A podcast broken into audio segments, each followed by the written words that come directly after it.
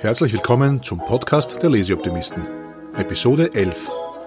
Diesmal haben wir auf der Bücherliste das Nordwandprinzip. Wie Sie das Ungewisse managen, neues Denken, neues Handeln, neue Wege gehen, vom österreichischen Extremkletterer Rainer Pettek. Er schafft es in dem Buch, seine Leidenschaft und Unternehmensführung sehr gelungen miteinander zu verbinden. Ganz schön bewegend, was Unternehmer und Kanzleien von Rainers Erfahrungen lernen können. Zum Beispiel – warum es sich lohnt, den eigenen Weg zu gehen, statt andere immer nur zu kopieren. Wieso Planung und Perfektion nicht zusammenpassen und dass Raum für Abweichungen besser ist als detaillierte Checklisten. Was regelmäßige Entschlackungskuren für Unternehmen bewirken und warum Probedenken dabei hilft, Sicherheit in unsicheren Zeiten zu gewinnen. Als passenden Lesepartner hat Angela heute den Tiroler Steuerberater Daniel Nöbauer aus Innsbruck zu Gast. Viel Spaß mit den beiden. Herzlich willkommen, Daniel. Hallo, Angela. Herzlich willkommen auch von meiner Seite. Genau. Äh, sag doch mal ganz kurz was zu dir und zu deiner Kanzlei und dann steigen wir auch gleich ins äh, Buchthema ein. Ja, ich äh, bin Partner von der Kanzlei Augustin Nöbauer und Partner. Bin ungefähr seit 23 Jahren in der Steuerberatung und seit 2005 selbstständig. Und äh, wir sind so um die 20 Mitarbeiter und unsere Spezialgebiete sind Betriebsübergaben, Immobilien und Gutachten. Und unsere Kanzlei ist äh, sehr stark betriebswirtschaftlich orientiert und deswegen ist dieses Buch so perfekt für unseren Alltag, weil es einfach auch in dieser Krisenzeit wichtig ist, dass man Unternehmen gut führen kann und auch Klienten beraten kann, ihr Unternehmen gut zu führen. Mhm. Super. Äh, eine äh, kleine Botschaft muss ich hier an der Stelle noch vorwegbringen. Das Buch hat mir empfohlen äh, der Juri Radenovic, der mit mir ja auch schon immer wieder mal Bücher beschrieben hat. Danke an diesen Tipp und nochmal vor allem danke, dass ich das nicht mit dir, sondern mit dem Daniel besprechen darf. Ich habe natürlich in meiner naiven Art gedacht, naja, mit einem Österreicher, der aus den Bergen kommt, ist dieses Bild von der Kletterei natürlich ideal. Deswegen, Daniel, bist du denn ein Bergsteiger? Bergsteiger? Ein Bergsteiger nicht, aber ein Berggeher und ein Bergwanderer. Und ich erklimme die Berge nicht nur zu Fuß, sondern auch mit einem Mountainbike und dann geht's auch ab und zu schnell wieder hinunter. Und mhm. ich darf mich auch bedanken, weil ich zuerst nicht ganz sicher war, in welche Richtung das Buch geht, weil ich es nicht gekannt habe. Aber mhm. ich bin mhm. total froh, dass ich das machen darf, weil es hat ähm, meinen Alltag und meine Zukunft wird es auch wesentlich verändern. Ja, also wirklich auch herzlichen mhm. Dank von meiner Seite an den edlen Buchempfehler. Spender, Spender, genau. Super. Ähm, äh, das klingt ja schon mal spannend, wenn du sagst, ähm, das hat dich bewegt, das verändert dich. Also mein größter oder wichtigster Satz gleich am Anfang vom Lesen, worum geht es in dem Buch? Äh, das gibt Hilfestellung, um Sicherheit im Umgang mit Unsicherheit zu bekommen. Und wo ich sehr bewegt war, ist, äh, natürlich leben wir jetzt ja gerade in einer momentan extrem unsicheren Zeit, doch dieses Buch ist von 2006, ähm, ist zweite Auflage 2012 und hat aber eine Brisanz, wo ich mir dachte, das, das hat er gerade erst geschrieben. Wo, wo hast du das so deinen ersten Erkenntnismoment gehabt? Also äh, ich bin äh, genau deiner Meinung auch. Ich habe das Buch jetzt schon mit äh, einigen Personen äh, besprochen und immer wenn ich das äh, die wichtigsten Punkte dann so erzähle, dann äh, fällt mir auch ein, wie sie dann schauen und sagen, ja, jetzt nach der Krise sind sie alle klüger. Und sage ich mhm. immer, na, na, die zweite Auflage ist von 2012, also das war jetzt nicht nach Corona. Und deswegen fesselt mich das Buch auch so, weil Hatita Divari sagen mir immer, ähm, hätte man das vorher schon gewusst, hätte ich das Buch einfach schon ein Jahr früher gelesen, aber das habe ich nicht, aber das ist völlig egal. Es hilft trotzdem, diese unsicheren Zeiten wirklich auch zu meistern. Und es hat immer schon unsichere Zeiten gegeben. Und es gibt auch mhm. Unternehmen, die haben viel schwierigere Zeiten vor sich, als wir jetzt zum Beispiel in der Steuerberatung, weil wir haben ja sehr viel zu tun momentan. Aber das ist wirklich echt gelungen. Ja, Genau. Ähm, wo ich auch überrascht war, er bringt einmal relativ am Anfang schon, sagt er, die Lebenserwartung von Unternehmen, das sagt er noch, ist im Schnitt 40 Jahre. Ich habe das jetzt gerade nachgegoogelt. Aktuell 2019 ist die Lebenserwartung eines Unternehmens in Deutschland neun Jahre. Das ist nichts. Äh, und, und in den USA zehn Jahre. Und unter dem Gesichtspunkt, also für, für mich war da so, so wichtig, diese Erkenntnis, ähm, und die Unsicherheit ist immer schon die Normalität gewesen. Wir wollen es nur nicht wahrhaben. Ja, ich äh, habe in meinem Alltagspraxis-Thema jetzt das, den Bereich gehabt Gutachten. Und da mhm. geht es auch um Unternehmensbewertung und da geht es immer um so diese ewige Rente. Das Unternehmen lebt ja ewig, äh, wenn der Preis nach oben getrieben werden soll. Mhm. Und deswegen hat mich auch diese Zahl so begeistert. Ich habe sie nur nicht wirtschaftswissenschaftlich hinterlegt gefunden, weil äh, es ist einfach nichts für die Ewigkeit. Und äh, der zweite Teil, den du gesagt hast, mit dieser, die Krise ist jetzt der Normalzustand, das hat man ja nicht 2020 geschrieben, sondern 2006 beziehungsweise 12 dann abgedatet. Und das ist mir dann schon bewusst worden, dass wir immer gemeint haben, ja, das würde wieder mal besser werden, ja, die Digitalisierung und der Stress, aber man muss sich echt bewusst werden, dass das der Normalzustand sein wird und dann kommt halt Corona oder irgendwas anderes Chaotisches und auf das muss man sich vorbereiten. Und das hat bei mir ein richtiges Aha-Erlebnis aus, ausgelöst. Ja, genau. Was sind denn die Punkte äh, aus deiner Sicht, wo du sagst, die nimmst du in die Praxis mit? Die ähm, wichtigsten Punkte waren für mich, dass einmal auch dieses Thema Wettbewerb. Es schreibt ja auch drinnen, dieser ruinöse Wettbewerb, äh, wo sich die Unternehmen gegenseitig abkopieren. Und das beschreibt er ja und es gelingt ihm sehr gut, das vom Sport in die, in die Unternehmenswelt zu übertragen, wo er eben auch auf der Titelseite dieses Notwarnprinzip, eben dieser, dieses Weg von diesem Normalweg, irgendeinen einen, einen speziellen Weg zu gehen, wo nicht jeder geht. Und er sagt, in der Unternehmenswelt kopiert halt jeder was ab. Und er hat es für sich ja so beschrieben, dass er Touren machen wollte und hat dann gemerkt, äh, wie, wie, wie andere Tourenbeschreibungen sich sehr ähneln und alle gehen sie auf den Großglockner und, und die kopieren sich gegenseitig. Und diese Ununterscheidbarkeit bis zur Unendlichkeit, hat er gesagt, die führt dann dazu, und da hat er einfach recht, dass die als einzige Unterscheidungsmerkmal der Preis ist. Und der geht dann nach unten zwangsläufig. Und das ist ein Punkt, den ich für die Praxis mitnehme, dass ich einfach nach wie vor, das haben wir immer schon gemacht, aber noch mehr mit Nachdruck sage, der Preis ist das falsche Unterscheidungsmerkmal. Da ist, ist ja auch äh, dieser Satz von Antoine de, de Saint-Exupéry beschrieben, wo er sagt eben, äh, gehe Wege, die noch niemand ging, damit du Spuren hinterlässt und nicht nur Staub. Und äh, er hat so treffende Zitate drinnen, die das Ganze auch aus einer anderen Sichtweise betrachten. Und deswegen ist es für mich so authentisch und so harmonisch. Mhm. Das habe ich auch sehr geschätzt an dem Buch. Also da ist ja äh, jedes Kapitel hat die gleiche Logik. Er beginnt mit einem schönen Zitat. Also ich habe mir auch ein paar mhm. rausgeschrieben, wo ich mir dachte, die kommen bei mir. Äh, also ich sag mal, das sind so zwar Kalendersprüche, aber die muss man eigentlich sich ständig vor Augen führen. Dann erzählt er ja immer aus seiner Klettererlaufbahn, aus seinen Erfahrungen eine Geschichte, die schon sehr viel zeigt und man weiß schon, woraus hinausläuft. Dann macht er, und das finde ich ganz, ganz gelungen, dann überträgt er das eben in die Unternehmenspraxis und stellt auch immer Fragen dazu. Also äh, ähm, bringt Fragen, die man sich selbst dann stellt an der Stelle. Und dann bringt er nochmal Unternehmensbeispiele. Also das ist so ein äh, toll zum Lesen, weil es abwechslungsreich ist, weil es so äh, die Bilder einem im Kopf hängen bleiben. Das habe ich auch äh, sehr geschätzt. Und weil du das auch angesprochen hast, dieses Nordwandprinzip. Als ich den Titel gelesen habe, hatte ich das gar nicht so verstanden. Ich habe bei Nordwand immer sofort an Eiger gedacht, also mhm. Eiger Nordwand. Aber das ist der, das Nordwand bedeutet, ich gehe den schwierigeren Weg am Berg und bewusst immer den schwierigeren. Ich wähle die Route immer, dass ich die Nordwandroute nehme. Das war für mich nochmal so eingängig, weil er ja auch schreibt, und nur dann kannst du als Mensch und als Unternehmen dich entwickeln. Wenn ich den ja. breiten äh, Panoramaweg gehe, ist zwar auch schön, aber da, da wächst nichts dabei. Und das fand ich für mich so nochmal zum Nachdenken, wie oft geht man lieber, weil man glaubt, es ist einfacher, den leichten Weg und scheut den schwierigen, weil man Angst hat, das, was falsch zu machen. Und er sagt, nein, genau, den musst du gehen, damit du, damit du dich verändern und entwickeln kannst. Ja, das, ähm, wie gesagt, das Buch hat so viele Punkte drinnen, die man so mitnehmen kann. Es hatte bei uns in Österreich schon äh, vor Corona Bilder gegeben auf dem Großglockner, wo sie warten und warten müssen oder eben auch auf dem Himalaya, ja. Und das mhm. ist alles der Normalweg und, und er beschreibt ihm das und er hat gesagt, er will das nicht. Und, und das habe ich eben beim Buch am Titel am Anfang auch nicht verstanden, was dieses Buch jetzt dann hilfreich ist.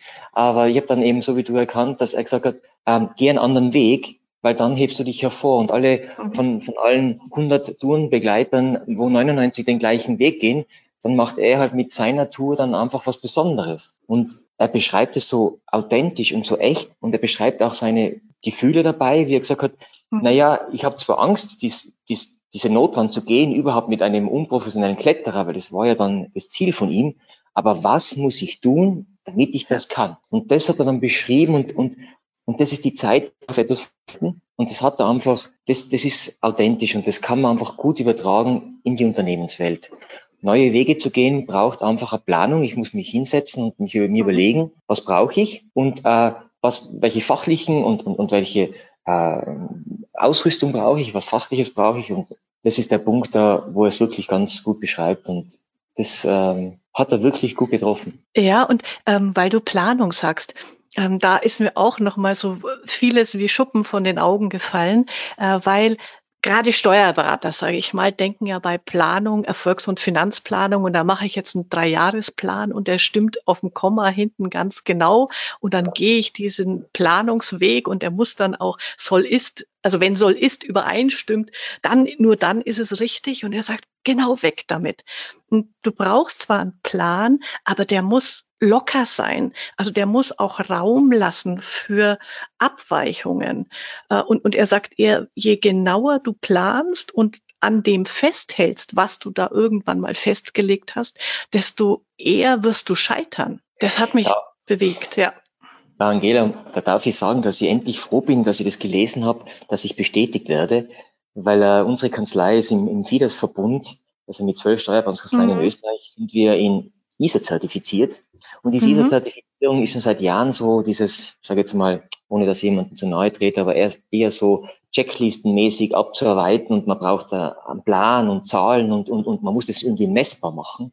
Und mhm. ich habe immer erklärt in meiner Kanzlei, ich mache keinen Plan, weil ich, ich habe zwar einen Grobplan und da hat er mich bestätigt, man mhm. braucht eine grobe Richtung, aber eben so links und rechts diese Leitplanken, die er auch beschreibt. Und da drinnen bewege ich mich dann und dann weich und dann evaluiere ich mich aber immer wieder. Und mhm. das hat mich so bestätigt, dass ich das in der Kanzlei eigentlich äh, intuitiv richtig mache, weil mhm. äh, es einfach keinen Sinn macht, einen Fünfjahresplan zu verfolgen. Und da hat er ja auch wieder zuerst, wie du es richtig gesagt hast, in seinen Kapiteln immer beschrieben, wie ist es ihm gegangen. Und er hat dann ja. Blanca will diesen einen Berg besteigen in, in Frankreich, jetzt fällt mir leider der Name nicht mehr ein, aber das ist egal. Und, und das Wetter war nicht gut und dann sind sie an einen anderen Berg gegangen und dann sind sie wieder zurückgekommen, dann hat das Wetter aufgeklärt und, und dann hat er das gemacht. Und dann ist er nicht gescheitert, aber es, es hat einen Unfall gegeben und, und, ja. und danach hat er dann so die Stufenreihenfolge gesagt, ja, er, er hätte das Wetter beobachten müssen und dann hat er gesagt, ja, die Ausrüstung war falsch und hin und her und nach Jahren hat er gesagt, eigentlich hätte ich gar nicht hinfahren dürfen, ja, weil es einfach nicht gepasst hat. Und er hat dann gesagt, das war für ihn der Auslöser, dass dieses sture Planen einfach nicht immer richtig ist. Und einen Plan zu verfolgen, der vor fünf Jahren gemacht ist, das kann gut sein, kann richtig mhm. sein, kann aber auch mhm. schon längst falsch abgebogen sein. Und ja, und vor allem, ähm, weil du so viele Chancen am Weg verpasst. Das, ja. das ist ja die große Erkenntnis. Und da bin ich auch ganz glücklich. Also es bestätigt ein bisschen auch, wie wir leben. Wir sind ja mit dem Wohnmobil viel unterwegs und da mhm. lernst du das. Also dieses, okay, wir hatten zwar vor, in diese Stadt zu fahren, aber das passt jetzt halt gerade nicht, weil Wetter oder irgendwas. Schauen wir doch mal, was links und weg, rechts am Weg liegt. Und wir haben fast immer die schönsten Erfahrungen machen wir, wenn wir nicht dem Plan folgen. Ja, es ist auch momentan in Corona-Zeit jetzt bei uns so ein bisschen in Österreich, wo fährt man hin, wo fährt man nicht hin. Mhm. Ich weiß nicht, wie es in Deutschland mhm. ist, aber ja. viele schauen sich jetzt Österreich an, aber die haben keinen fixen Plan, sondern sie sagen, ja, wir fahren einmal so runter über Kärnten, Steiermark und dann über Wien zurück. Vielleicht geht sich mhm. Hallstatt aus, vielleicht auch nicht, aber mhm. das ist irgendwie mal was Neues. Und ja, da darf ich auch ein Zitat sagen oder einen mhm. Ding sagen, wo er gesagt hat, das, was mich zum Schmunzeln gebracht hat oder was mich ein Lächeln ge gekostet hat. Also kein Plan überlebt die erste Feindberührung. Das ja. ist vom Militärstrategen aus dem 19. Jahrhundert, aber das ist ja. wirklich so. Ähm, ich gehe auch in, in keine Besprechung rein und bereite mich vor und, und, sobald dann der andere was anders sagt und das ganz anders abgeht, dann, dann kenne ich mich nicht mehr aus, sondern ich bereite mich grob vor, ich bin gut mhm. vorbereitet, aber auf alle Eventualitäten, weil ein sturer Plan einfach, so wie, aber erzählt, wir sind in der auf Betriebsübergaben spezialisiert.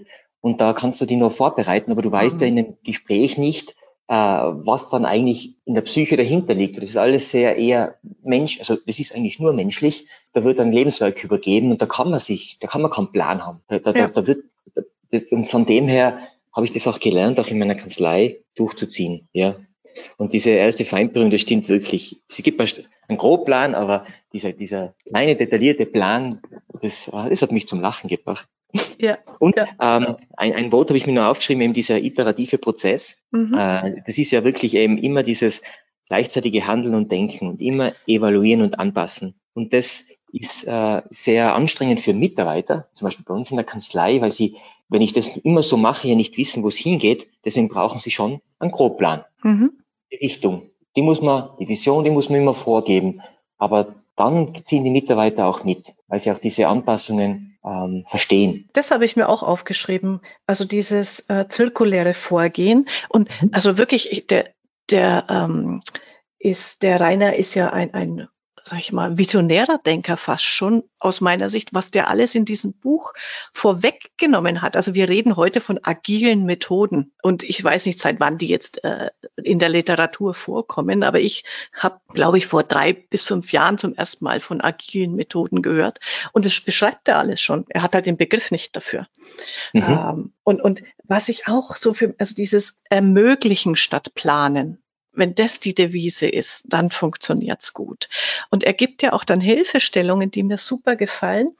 Ähm, er nennt es reflexives Nachdenken und kreatives Vordenken. Also mhm. hat auch so, so, tolle Begriffe.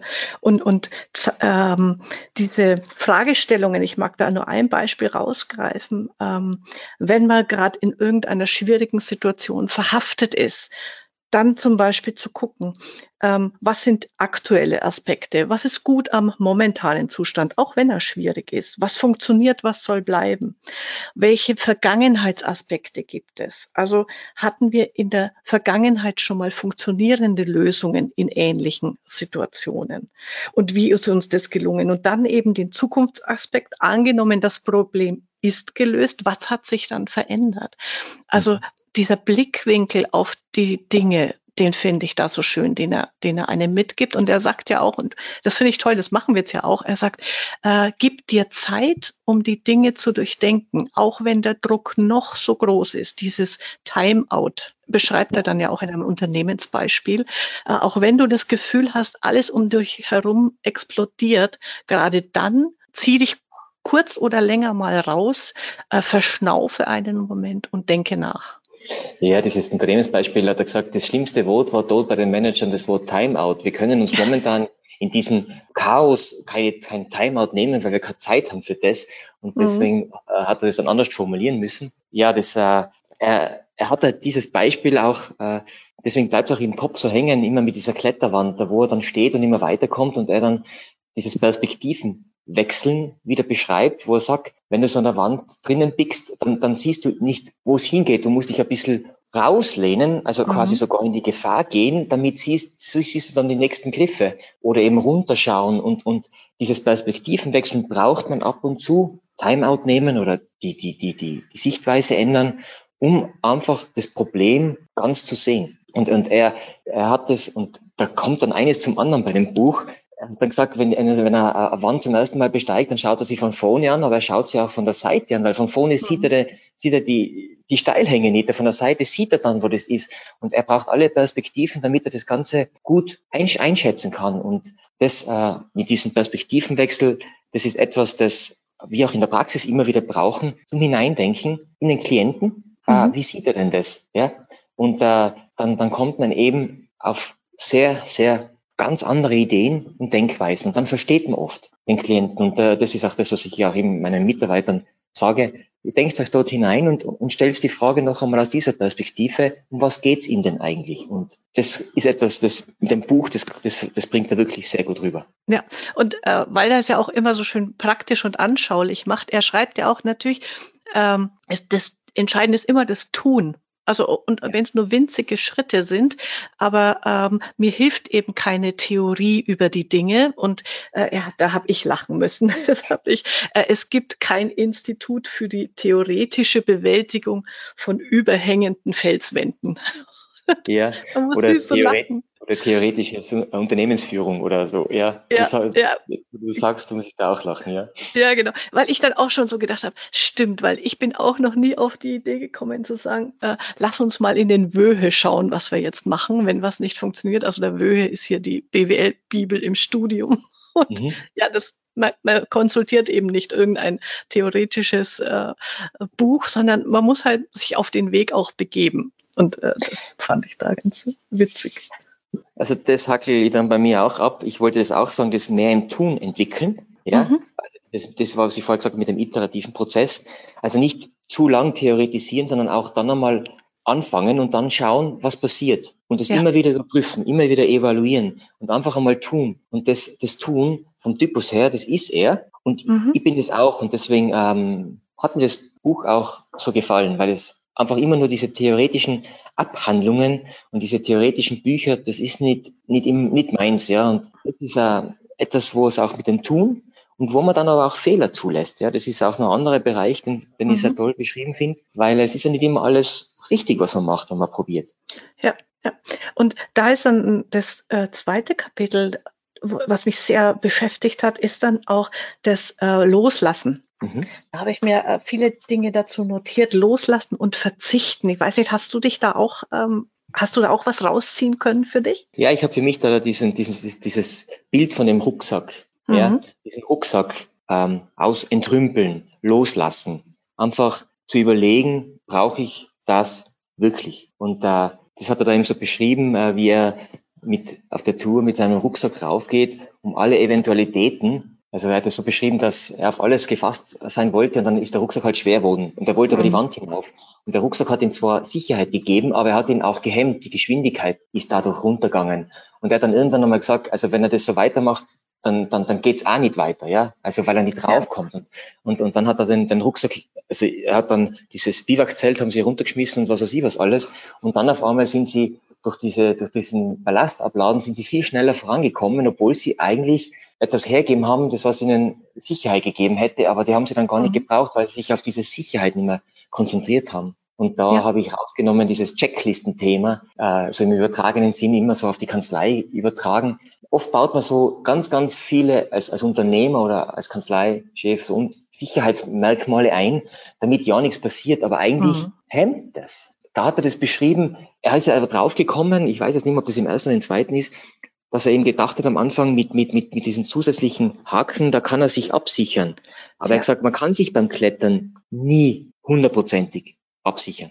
Die Sicherheit gibt's nicht. Und ähm, ich hatte mir das dann notiert, äh, genau an der Stelle, äh, die Empfehlung, ähm, regelmäßige Entschlackungskuren zu machen fürs Unternehmen und das Team. Ich finde das einen super schönen Gedanken, passt ja auch, auch in die heutige Zeit.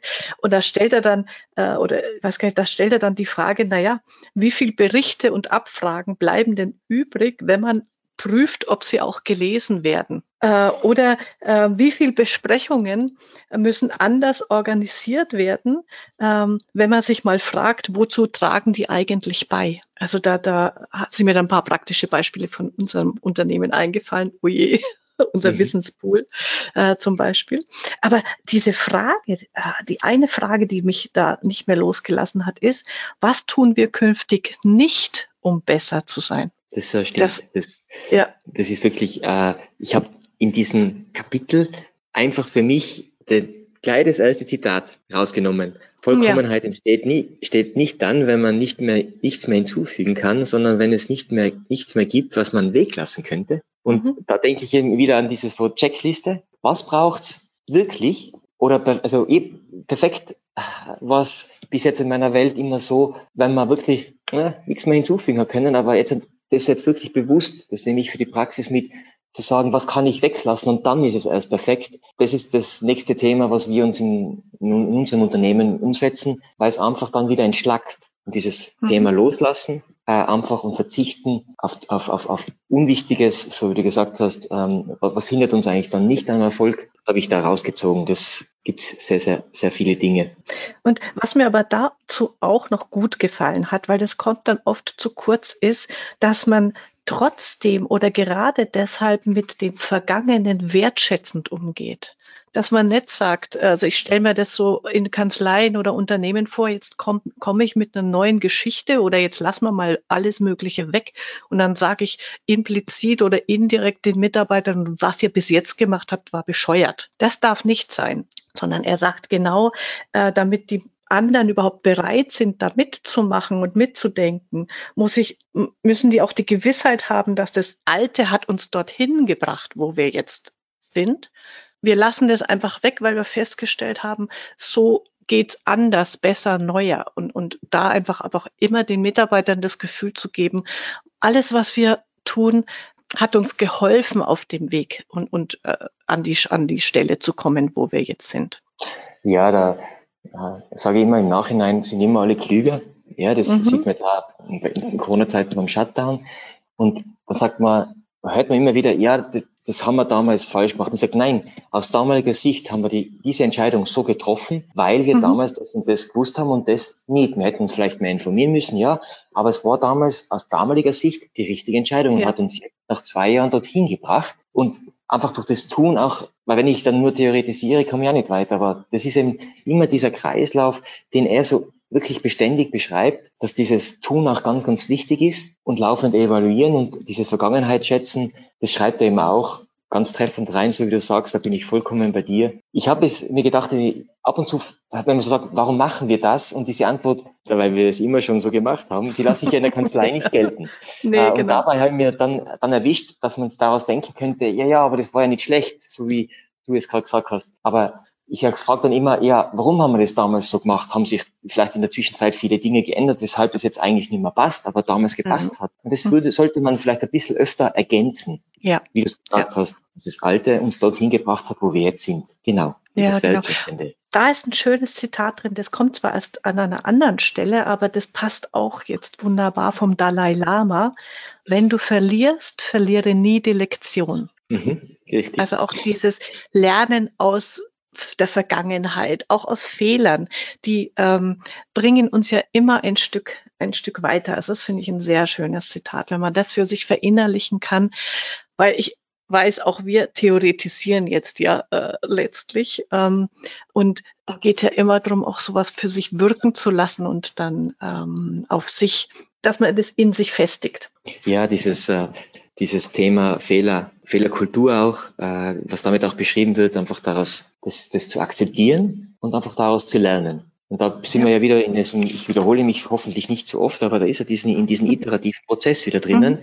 Ja. Dieses Buch hat einfach für mich, wie du es gesagt hast, einen roten Faden. Nicht nur in den Kapiteln, sondern auch quer durch. Und das macht das Ganze so abgerundet, so stimmig und für mich einfach authentisch. Ja, das, äh, holt dann ab bis zum Schluss. Und äh, in, in Sachen Fehler, das hatte ich mir noch, äh, habe ich so einen Seitengedanken gehabt, da habe ich mal davon gehört, das habe ich jetzt auch noch mal gegoogelt, was man als Unternehmer, also als Kanzlei machen könnte, wenn man die passenden Unternehmer dazu hat, mal einen Mandantenabend gestalten, wo drei oder vier Unternehmer berichten, wo sie aus ihrem schlimmsten Fehler gelernt haben und was. Das fände ich unglaublich spannend. Ich glaube, da würden viele kommen, um sich das anzuhören, wie dem einen mal so richtig was in die Hose gegangen ist und er daraus aber wiederum neue Schlüsse ziehen konnte. Und da gibt es tatsächlich in Deutschland, ich weiß gar nicht, ob es das in Österreich auch gibt, gibt es äh, ein Format, das heißt Fuck Up Nights. Also das mhm. passt. Ja, das kommt jetzt langsam zu uns nach Österreich. ja, genau. Aber man muss es ja nicht so nennen. Also das finde ich, das finde ich schon wieder despektierlich. Also das mag ich nicht. Ähm, aber, aber so einen Abend mal zu machen und, und da Unternehmer reden zu lassen, das fände ich schon äh, durchaus, durchaus ein Gedankenwert. Ja. Ich, vielleicht überrasche ich dich jetzt, aber ich habe das gemacht äh, in, in meiner Kanzlei mit, mit oh, Jungunternehmern. Habe da drei, ja. vier Jungunternehmer zusammengesessen, weil ich damals gesagt habe, die hocken alle im gleichen Boot, machen alle die gleichen Fehler. Ja. Und ähm, vielleicht ist so ein Fehleraustausch äh, gut. Und das war damals auch Wunderbar. gut. Es ja. muss halt, die Unternehmen selber müssen sich zuerst gut kennenlernen, damit man das auch dann teilen kann. Mhm. Weil sonst wird immer nur das Oberflächliche geteilt und wir haben mit mehreren Sitzungen es geschafft, dass, dass die dann schon nach später ins Detail gegangen sind und das war, war sehr fruchtend. Die, die gibt's alle noch. Die sind schon einige Jahre im, also jetzt an das Unternehmen am Werk und äh, das ist wirklich etwas, das Notwand. Ja, man probiert was, probiert es ja. aus und es ergibt dann einem neue Erfahrungen. Und äh, was er da auch, äh, ein tolles Beispiel ähm, ist äh, von Gore, also die die Gore-Tex äh, erfunden haben an der Stelle, äh, weil natürlich Fehler hat ja auch immer was mit Risiko zu tun. Also wie groß ist das Risiko, dass ich mit einem Fehler hier ähm, begehe. Und da gibt es so eine Leitlinie, die finde ich ganz gut. Das erste heißt, das heißt die, die Wasserlinie. Äh, Im Bild vom Boot, bohrt bitte keine Löcher unter die Wasserlinie, weil dann gehen wir unter. Drüber könnt ihr Löcher reinmachen, was ihr wollt. Und, und da hat, hat er dann, also es sind zwei Fragestellungen, wo du dir als Mitarbeiter stellst, wenn du eine Innovation-Idee hast. Und die erste heißt eben, wenn ich etwas versuche und, versuche und Erfolg habe, war es den Aufwand wert? Und wenn mein Versuch fehlschlägt, kann das Unternehmen das verkraften. Großartige Leitlinie, wo ich mir dann auch für mich gedacht habe, okay, wir, wir sind ja auch Unternehmer und riskieren immer wieder mal was. Wenn du einfach überlegst, okay, wenn ich das jetzt mache, ruiniert das Unternehmen ja oder nein? Und wenn nein, dann probier's aus. Das ähm, hat halt wieder mit dem Tun zu, mhm. hängt mit dem Tun zusammen und dieses Bild, wenn man die Augen schließt und dieses Schiff sieht am Meer und sagt, du darfst bohren, aber bitte nicht unter der Wasserlinie, weil das ruiniert das Unternehmen. Dann ist es ein Bild, das, da braucht man eigentlich nichts dazu schreiben. Ja, das, äh, ja. das kann man einer Gruppe geben und äh, das machen wir auch in der Kanzlei, so eine, so eine Software-Erfahrungsgruppe, die immer wieder schaut, was Neues gibt und das dann äh, testet und schaut und dann präsentiert sie es und sie darf auch schon eine gewisse Sache umsetzen und denen werde ich auch dieses Schiff einmal hinkleben, wobei mhm. sie es machen es eh schon sehr, sehr ja. intuitiv, ja. Das habe ich, das Bild habe ich auch im Kopf. Das ist, also das da, ist wirklich das, ja. Ich habe da ja auch so ein Thema mit dem, äh, mit diesen drei Unternehmen, die er da hat. Und da ist einmal der Professor Friedrich Macher dabei, mhm. der eben äh, auch erzählt, äh, wie, wie er damals diese Rail Cargo Austria in dieser damaligen Krise als fixkostenlastiges Unternehmen in die Flexibilität geleitet hat. Und da habe ich mir herausgenommen, äh, dieses, er sagt ja, was, was ist, wenn oder was passiert, wenn. Da hat er eben zwei Fragen drinnen und eine ist so gerade passend für die jetzige Zeit. Man soll sich überlegen, was passiert, wenn 50 Prozent der Kunden nicht mehr kaufen können mhm. oder, und das ist jetzt eigentlich viel mehr bei uns in der Baubranche, die Kaufentscheidung über mehrere Monate oder Quartale vor sich herschieben. Und mhm. diese, diese Fragestellung, dieses What if, ja, sich wirklich ja. diese, diese, diese Vorbereitung auf so wirklich so chaosartige Verhältnisse, die schaffen halt auch Flexibilität, äh, Know-how und dann ist es auch nicht mehr so schlimm, wenn dann ein gewisses Maß an diesen Dingen auch eintrifft. Und das hat mich auch bei diesem Unternehmensbericht von eben diesem Professor Macher sehr, sehr, sehr interessiert. Das war wirklich toll. Er nennt es ja auch, das, den Begriff habe ich mir mitgenommen, er nennt es Probedenken. Ja. Dieses, dieses Worst-Case-Szenario kennt man ja als Begriff, aber Probedenken war mir noch nicht äh, geläufig. Und äh, er sagt dann, weil du in dieser Zeit oder in diesem in dieser Auszeit, wo du mal Probedenken machst und solche Szenarien denk, äh, denkst, dir einen Optionenvorrat anlegst. Richtig. Also ich mag diese ich mag diese Begriffe, die er da verwendet, weil die so plastisch sind und ja genau. Und äh, selbst wenn von dem Optionenvorrat nichts passt in der Situation, die dann kommt, bist du trotzdem flexibler im Kopf und kannst leichter was Neues erfinden oder schneller reagieren. Ja, das ist einfach treffend jetzt momentan. Also wir wissen jetzt, und, und äh, das sind, ist, ist, eine, ist ein Punkt, wo man jetzt äh, in der Krise was mitnehmen kann. Das eine ist dieser Digitalisierungsschub, mhm. aber jetzt kann man auch mit diesem Querdenken, ja, so bezeichne ich das, äh, stößt man immer auf so viel Widerstand, sondern man braucht sich ja nur den Shutdown, ja, den ja. Lockdown zu schauen. Und da gibt's jetzt eigentlich nichts mehr, was es nicht gibt. Und das ist ein Grund, warum das Buch auch gerade so treffend ist, obwohl es, wie gesagt, so sechs beziehungsweise die Auflage von so zwölf ja. ist. Das ist ja, genau. Ja, herrlich einfach. Ja, super. Du, wir sind jetzt auch schon zeitlich äh, super vorangeschritten. Das geht so, total schnell mit dir. Das macht Spaß. Äh, hast du noch einen Punkt, wo du sagst, abschließend, das willst du noch loswerden? Ja, ich habe so, so ganz, ganz, ganz viele Punkte. Ähm, das mit der Flexibilität, das habe ich eh gerade eben vom Professor Friedrich Macher gesagt, das kann man mitnehmen, dass man eben ein, ein total fixkostenlastiges Unternehmen auch Flexibilität Identität einhauchen kann. Man muss mhm. einfach nur im Querdenken oder Probedenken und diese Optionenvorrat sich anhäufen. Das war mir auch noch sehr wichtig und dieses, dieses, ähm, dieses äh, Tun, ja. Für mich ist der, der Rainer Bette kein Macher und das beschreibt er eben sehr gut mit dieser Vorbereitung und dem Tun. Ja, dann habe ich glaube ich noch ein Zitat, habe ich mir dann glaube ich noch aufgeschrieben, aber ja, das glaube ich finde jetzt gerade nicht haben mir eigentlich von den wichtigsten Punkten diesen Rucksack und diesen Grobplan, mhm. also da bleiben die Bilder einfach drinnen. Dieses ja. Schiff, der Wasserlinie, der Rucksack, der zur Sicherheit gibt, in der, in der, in der Notwand drinnen, aber eigentlich belastet, ja. Also das sind diese Bilder, die man einfach immer mitnehmen kann. Geht mir auch nicht mehr aus dem Kopf. Sehr schön. Nee, also mir ist auch genauso gegangen, ähm, das bleibt haften und es ist wirklich ein Buch, das zum Nachdenken anregt und auch hilft beim Nachdenken. Also das auch die richtigen Fragen stellt. Und deswegen kann ich es abschließend nur empfehlen, lest das. Das passt jetzt äh, wunderbar in diese Zeit.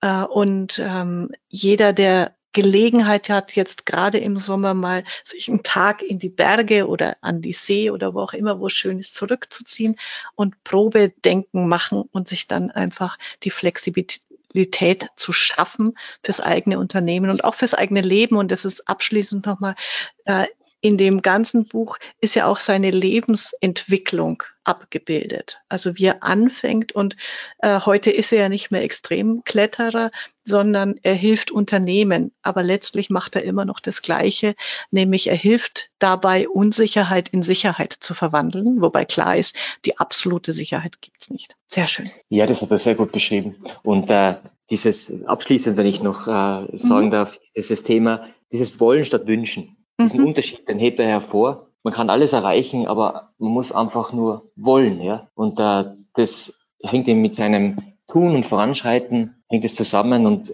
das, das muss man sich auch bewusst machen. Man muss es einfach wollen bei diesen Jungunternehmerberatungen, weil wir auch sehr viel in diese Richtung machen, habe ich immer schon gesagt, du hast zwar jetzt einen Plan, was du vorhast, aber eigentlich bestimmt ja dann der Kunde oder deine Kunden, was sie haben wollen und geh davon aus, dass das, was du machst, 80 Prozent nimmer machst und dafür aber 80 Prozent was anders machst. Das, was du jetzt, an das du jetzt noch gar nicht gedacht hast.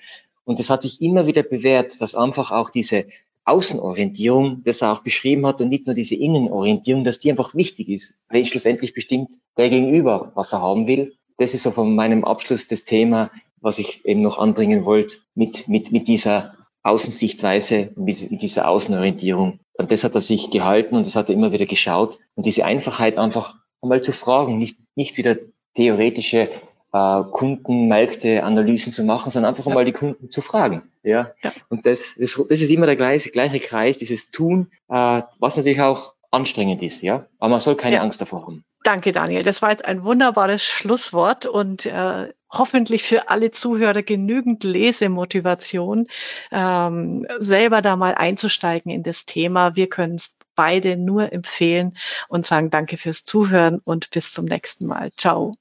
Ciao, danke auch von meiner Seite. Ciao.